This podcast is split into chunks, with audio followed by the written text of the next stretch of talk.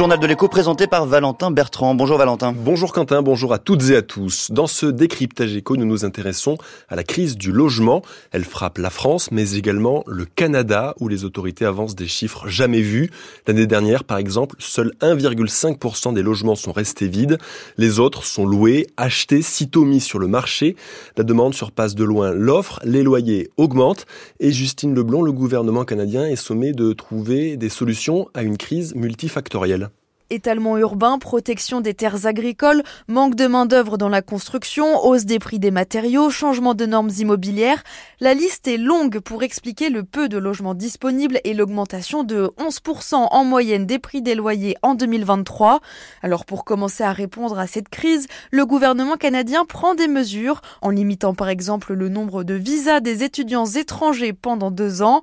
Une fausse route selon Gonzalo Lizaralde, professeur à l'école d'architecture de l'université de Montréal. Le débat public s'est tourné un peu vers la demande des acteurs et non pas sur l'offre. Alors on parle souvent les immigrants comme cause du problème, les étudiants étrangers comme cause du problème. Et à mon avis, c'est une non-sens parce qu'on s'attaque à un tout petit élément de l'équation et carrément pas l'élément le plus important. D'après le professeur, la crise du logement canadien émerge surtout des barrières auxquelles l'offre doit faire face. Il y a une diminution de l'offre causée en bonne partie par l'augmentation des coûts, mais aussi par l'augmentation des risques, ce qui réduit les opportunités de profit pour les entrepreneurs, surtout dans le secteur privé, et le marge d'action des acteurs du secteur public. Et tout ça fait en sorte qu'on n'a pas suffisamment d'offres sur les marchés et surtout pour les logements abordables ou à faible coût. Selon la Société canadienne d'hypothèques et de logement, 3 millions et demi de logements doivent être construits au Canada d'ici à 2030 pour maintenir l'abordabilité. Et Justine, quels sont les moyens pour résoudre cette crise du logement? Il n'y a pas de solution miracle, mais l'objectif est de trouver l'équilibre entre les normes et les règles mises en place dans l'immobilier et la construction et la capacité de ces secteurs à y répondre. Et ça passe aussi par une mobilisation plus forte des acteurs publics, d'après Gonzalo Lizaralde. On a eu des politiques néolibérales s'installer dans le secteur du logement en disant laissons les acteurs privés répondre. Le secteur privé va être capable d'équilibrer l'offre, la demande. On connaît aujourd'hui que c'est pas vrai. Il faut quand même leadership de la part des acteurs public. Une des réponses amenées par des municipalités, c'est la conversion des grandes tours de bureaux vides en appartements. La ville championne dans ce domaine, c'est Calgary, dans l'ouest du Canada. Après la chute des cours pétroliers et la pandémie, le nombre de bureaux vides du centre-ville a atteint un taux record de 34%. Alors en 2021, la mairie a mis en place un programme d'incitation pour les propriétaires immobiliers. En deux ans, Calgary a déjà réhabilité 5% de ses bâtiments vides en logement. Justine Leblond, vous évoquiez à l'instant l'exemple de Calgary dans la reconversion des bureaux vides en logement. Reviendrons plus en détail sur cette transformation dans le dossier de Maléco. Ce sera dans le journal de 18h. En attendant, vous pouvez réécouter et lire ce décryptage sur le site de France Culture à la page dédiée, le journal de l'écho.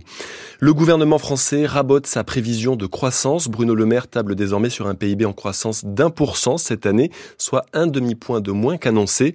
Hier soir sur TF1, le ministre de l'économie a justifier cette révision par le nouveau contexte géopolitique, les guerres en Ukraine et au Moyen-Orient, le ralentissement de l'économie et la récession en Allemagne. Conséquence de cette croissance en baisse, le ministre a également annoncé un nouveau tour de vis budgétaire, 10 milliards d'euros d'économies sur les budgets de l'État, 5 milliards pris sur les budgets de fonctionnement des ministères et 5 milliards sur les politiques publiques, dont 1 milliard ponctionné sur la rallonge prévue à MaPrimeRénov', l'aide à la rénovation énergétique des logements. L'Argentine n'avait pas connu autant de personnes touchées par la pauvreté depuis 20 ans. Ils sont 26 millions selon une estimation statistique de l'Observatoire de la dette sociale, soit 57% de la population.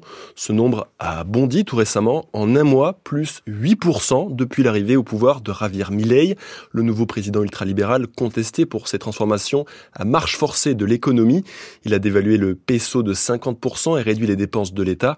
Résultat, l'inflation flambe, plus 250% en janvier comparé à la même période l'année dernière.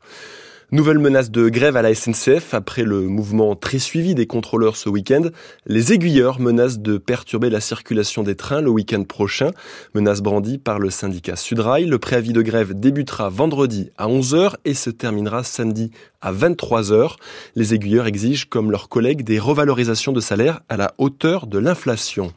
La menace de grève plane aussi dans le ciel de Lufthansa. Les personnels au sol de la compagnie aérienne allemande sont appelés à cesser le travail demain dans les principaux aéroports du pays. Là, il est aussi question d'inflation. Le principal syndicat réclame 12% d'augmentation et une prime de 3 000 euros.